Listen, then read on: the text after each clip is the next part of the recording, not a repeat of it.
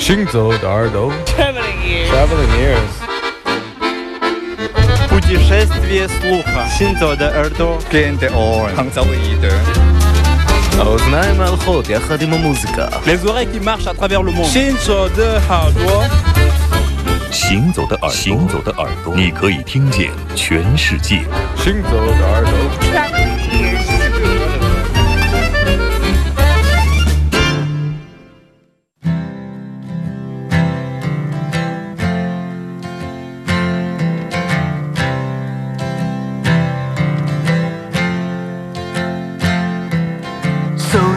根拐杖，一副墨镜，坎坷的心敲打坎坷的路，走在庸庸碌碌这个城市，大地无助让许多人盲目。一场午后雷雨打散人群。石头衣服裹着慌乱的心，忽然看见伸出一双小手，轻轻拉着衣角，扶着他走。哦哦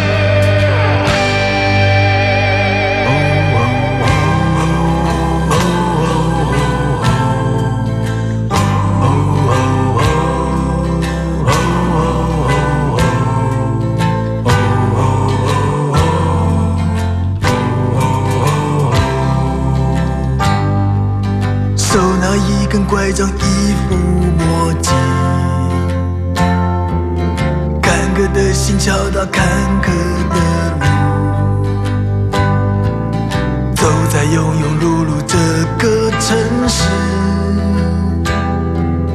大地无助让许多人盲目。一场午后雷雨打散人群。湿透衣服裹着慌乱的心，伸出一双小手，轻轻拉着衣角，扶着他走。没有人知道我看见彩虹，希望台北城市的灰色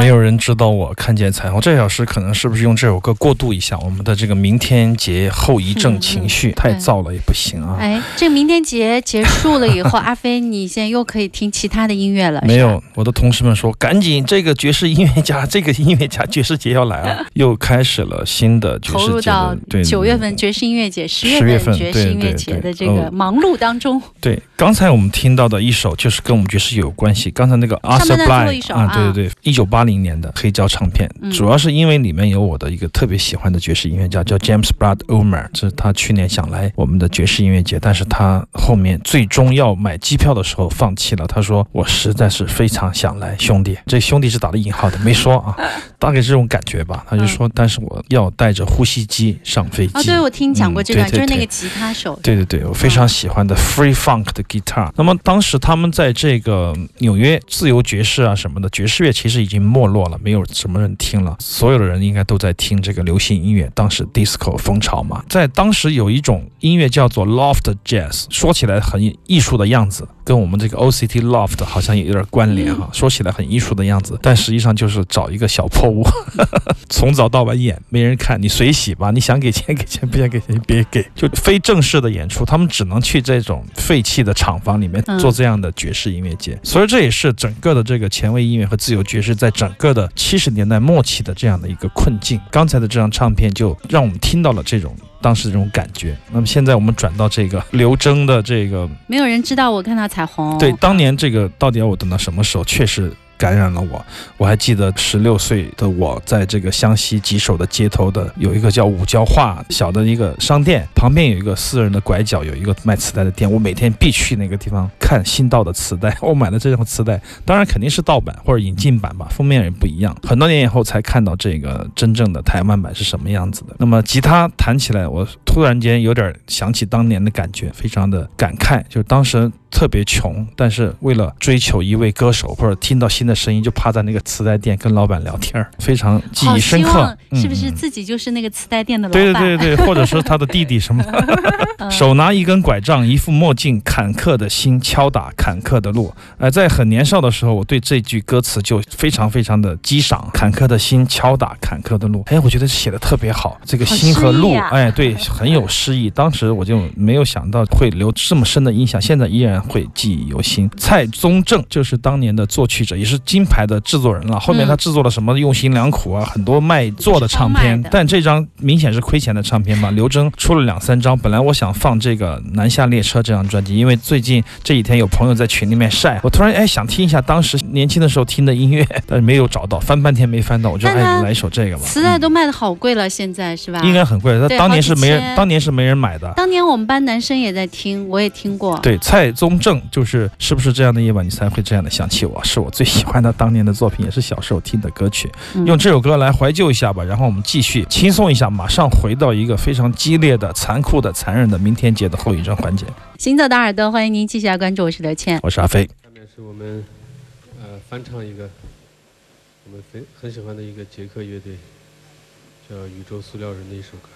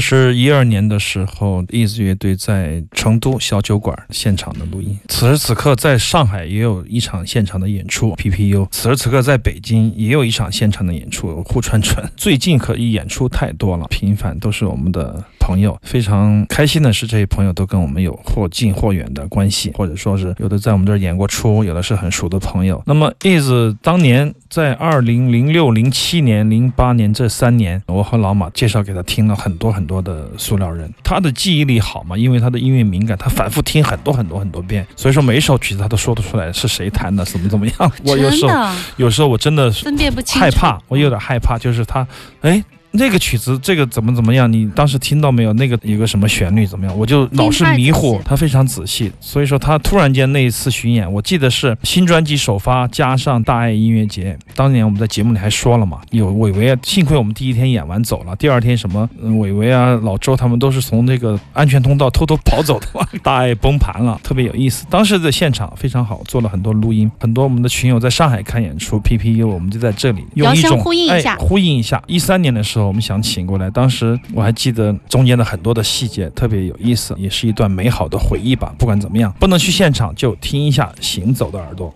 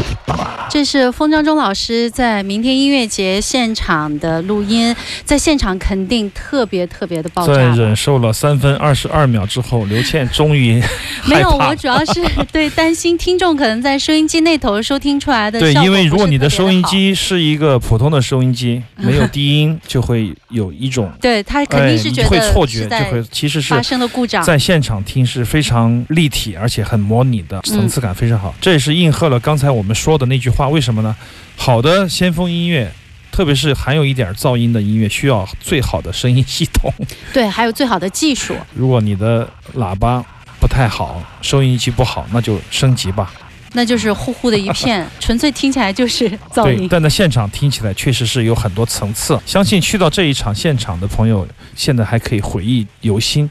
这就是我们所说的现场和唱片和录音的区别，永远你都感受不到那种感觉。它的下沉、它的低频、它的整个的各个声段的分配，都可以让你觉得不能说毛骨悚然。我差点说出这句话。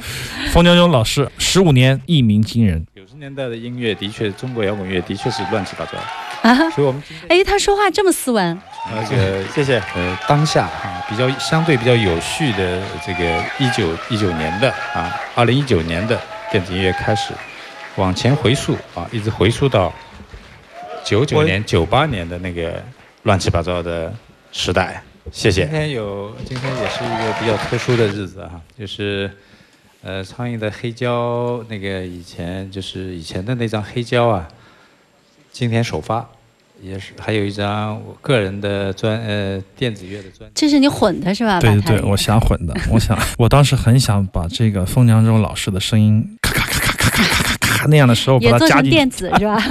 但是我觉得是不是有点不尊敬他？但实际上是好玩的。我相信冯老师不会见怪，只是说我的技术有限，后面我就放弃了。我就说，哎，把这个前面说的话和后面说的话都放在后边。当这个音乐戛然而止的时候，突然间风老师说话，我可以听到他的一些讲解。就这场演出，我觉得非常的精彩，就像我们今天节目一样。实际上我是模仿这个冯江洲老师啊，因为从后到前回推这个音乐场景，就像我们开始就是播送了最后的大提琴，然后一个一个往前录哈，是这样的感觉。冯江洲老师也是一样，从他的视觉，从他的音乐，从二零一九年的最新的作品《虚秀》开始，然后不断的往回追溯，追溯到最后的是他最早期的九九年的时候的做的那些。数码硬核的电子的作品非常的精彩，因为现在的感觉，哎，好，现在的封江州老师，我觉得他的声音更国际化，或者说是他听声音听得更多、更多、更细腻。随着他年龄的增大，包括阅历的增强，对事物的看法发生了很大的改变。所以说，他的现在的电子音乐会有一点点禅意。啊，有一点点回头看过去的这种感觉，越推到前面越摇滚，越朋克，越年轻，越有劲儿，越像一个无头苍蝇。哎，那实际上感觉对，对于现场来说，就越来越推向对啊，越来越猛啊！我觉得，我觉得老风这样设计是非常完美的，而且是非常非常讲究的，是真正的艺术家才能想到的这样的东西。就是他如何在一个小时的时间把二十年的作品拉一遍。撕扯一遍，因为他不想演太多演出嘛，所以这场演出对他来说也很重要。他想在这个时间里面把他所有的想要表达的全部表达出来，所以他就用了这种回退的方式，哎，有禅意的、慢的。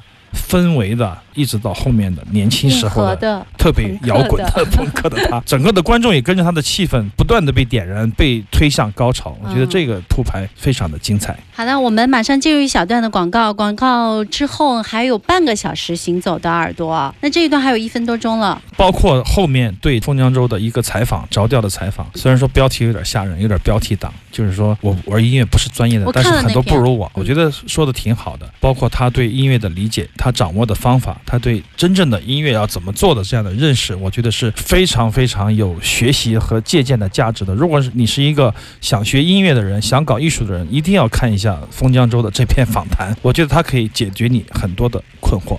好，马上进入一段广告，广告之后还有半个小时，行走的耳朵，每周日晚上的八点到十点。